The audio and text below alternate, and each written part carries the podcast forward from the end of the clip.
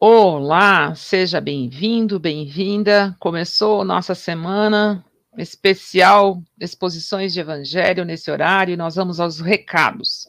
Hoje, como todos nós sabemos, é dia de lançamento da semana e hoje o MOC Damasco nos falou sobre crianças, um tema muito importante. Então, vamos lá conferir.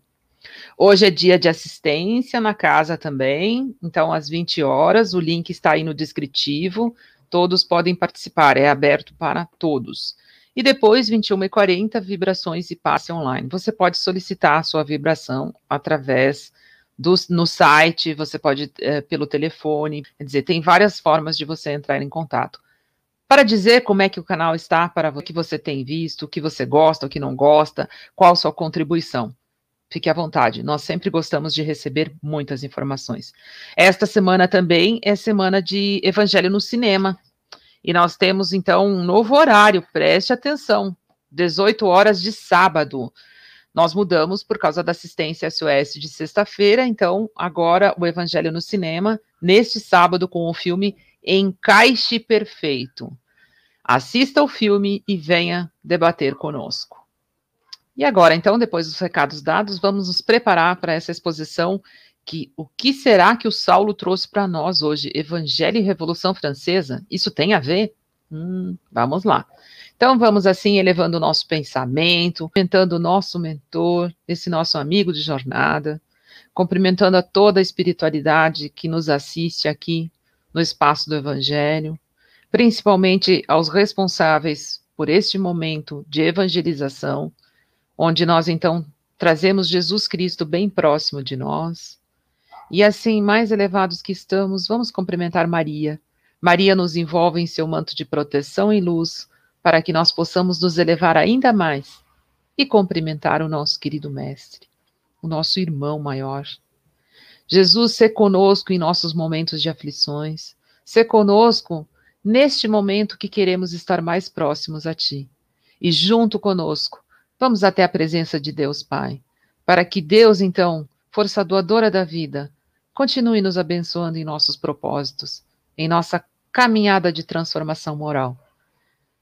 Que Deus nos dê o seu amor para que possamos aprender cada dia mais a amar.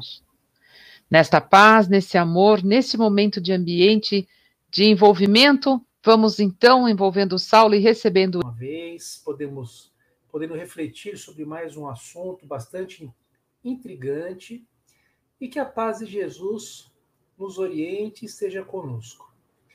Os amigos vão poder observar que eu estou de mãos juntas aqui desde que a nossa querida Silvana fez a sua, a sua introdução.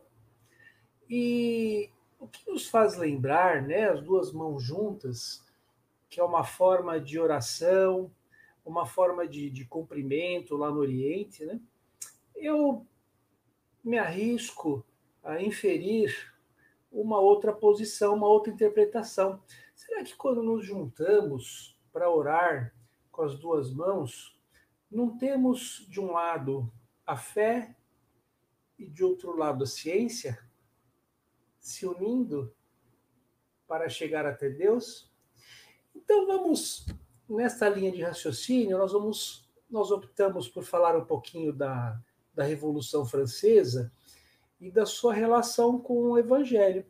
E para introduzirmos, ilustramos com uma, uma historinha que era um, um monge andando com seu discípulo em direção ao mosteiro, os dois conversando ali na, no trajeto, na estradinha, quando se deparam com uma cobra imensa, uma serpente muito grande, assustadora, horrenda.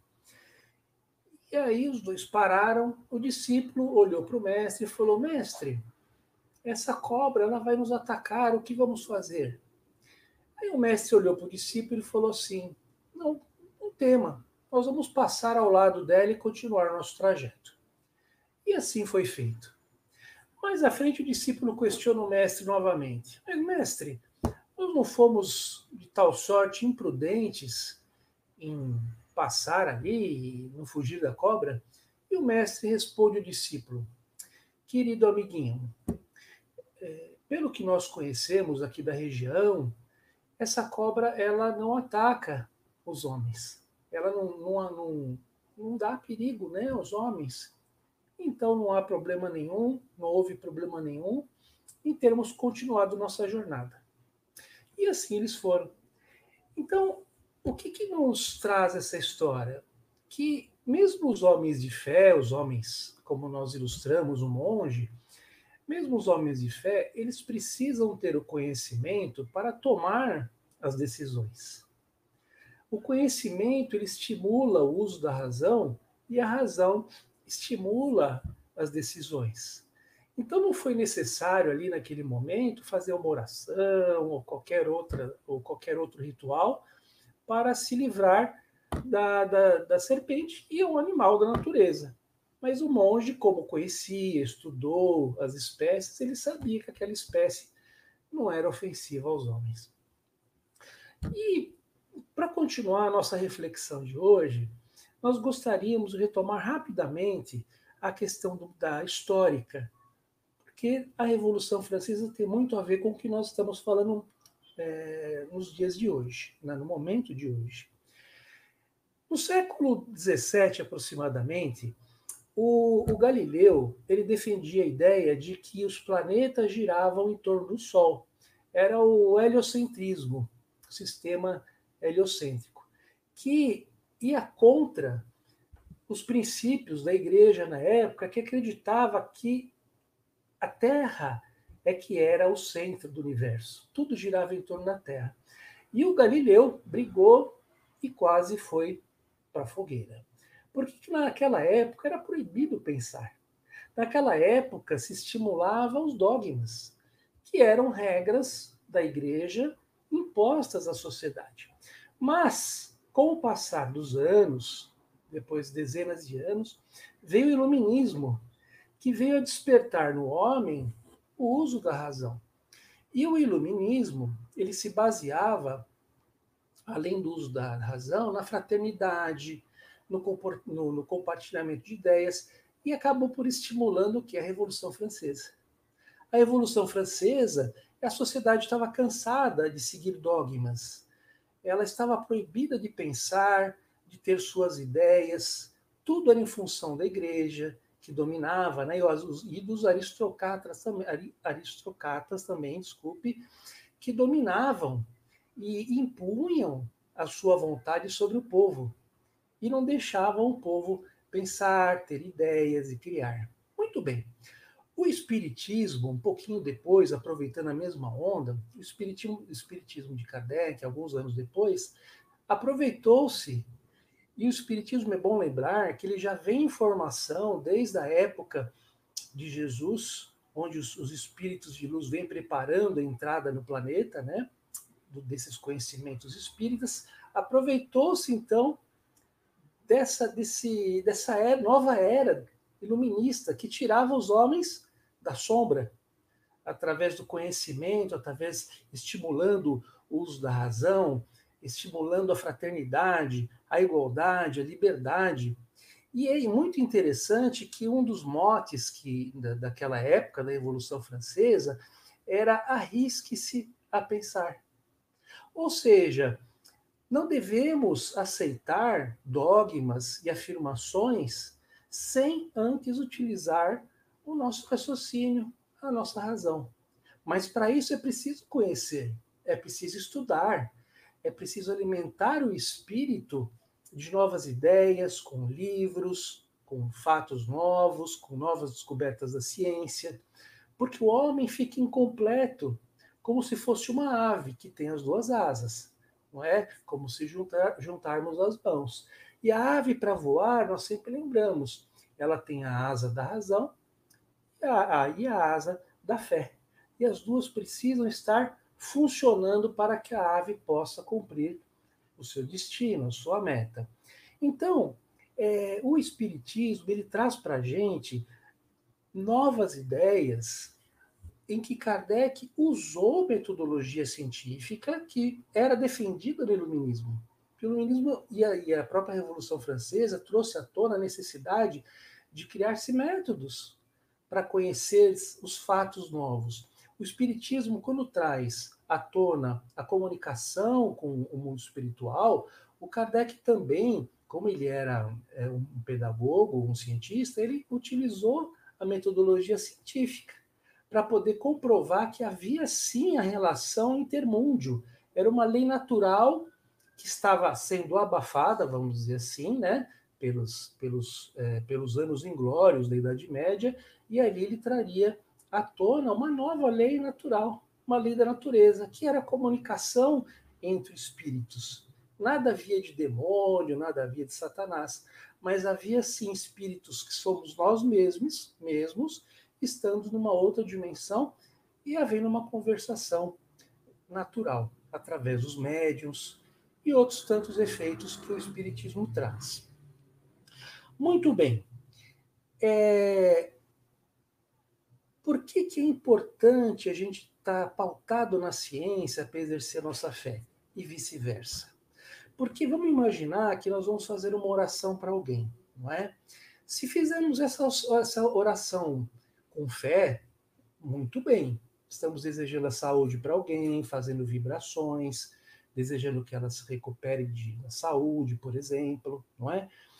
Agora vamos pensar como é que seria essa oração, quanto ela seria mais forte se nós soubéssemos que a nossa mente ela vibra o nosso pensamento, o nosso sentimento, essas vibrações vão para o espaço numa velocidade acima da luz, que a gente chama de velocidade do pensamento, e chegam a atingir aquela pessoa que nós queremos ajudar na sua saúde.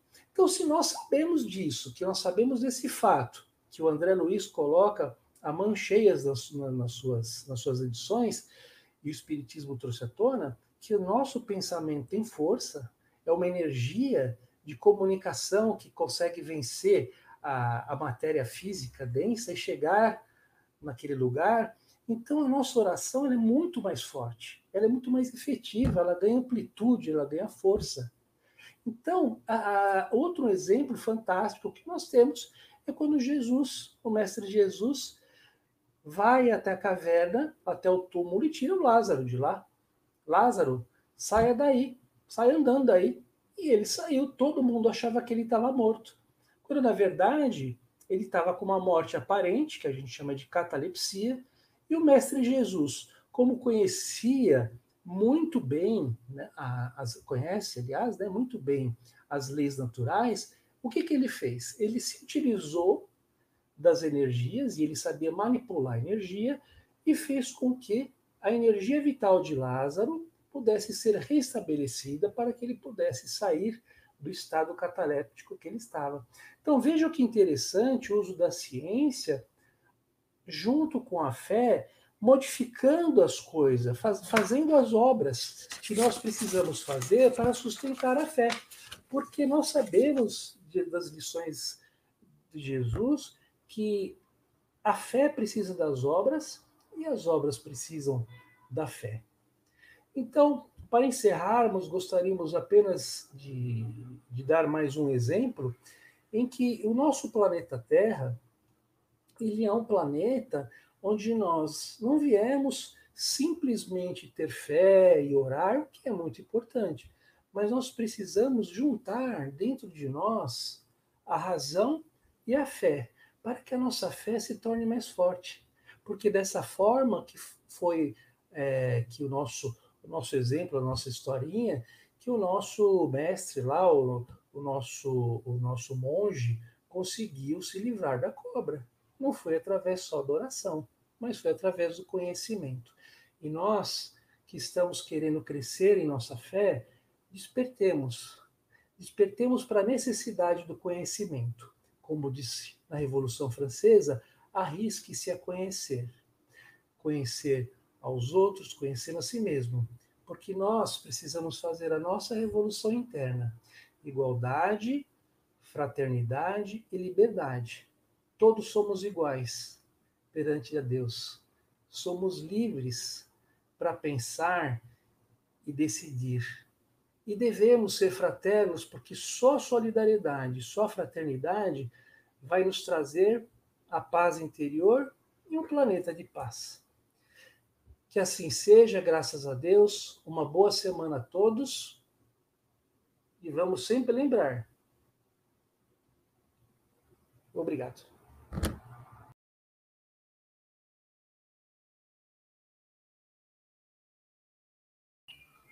Gratidão, querido amigo. Além de ter dado essa excelente exposição para nós, ainda me lembra do. Não teria ninguém para lembrar, né? Vamos lá, então, após essa reflexão que tem tudo a ver, vamos fazer as nossas vibrações. Vamos vibrar pelo nosso planeta e pela saúde espiritual.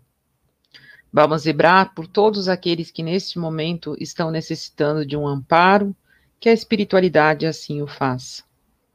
Vamos vibrar pelos nossos lares, vibrando para que Jesus e todos os seus colaboradores estejam diante de nós, nos auxiliando para a compreensão desse momento que vivemos.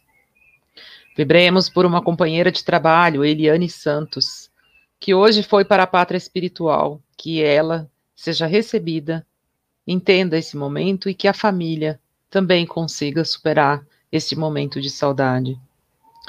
Vamos vibrar por nós mesmos, para que continuemos firme e forte na nossa caminhada rumo ao bem, rumo ao amor, rumo à paz.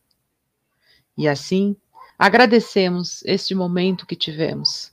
Agradecemos a oportunidade de aqui estarmos reunidos em nome de Jesus, reunidos porque nos amamos como irmãos que somos, só ainda não sabemos. Quando começamos a colocar em prática, é aí que toda a espiritualidade nos abraça, nos conforta.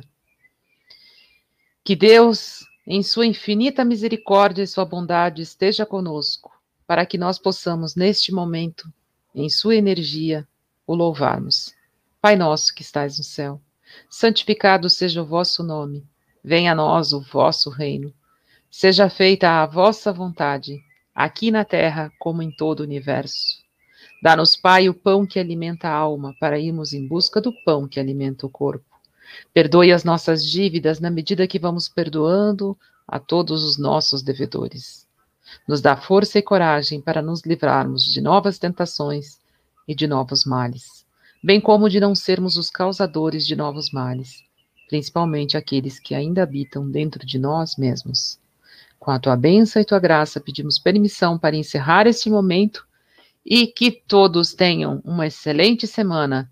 Venham, participem. Todos nós queremos que você esteja conosco, pois o espaço do Evangelho é feito para todos nós.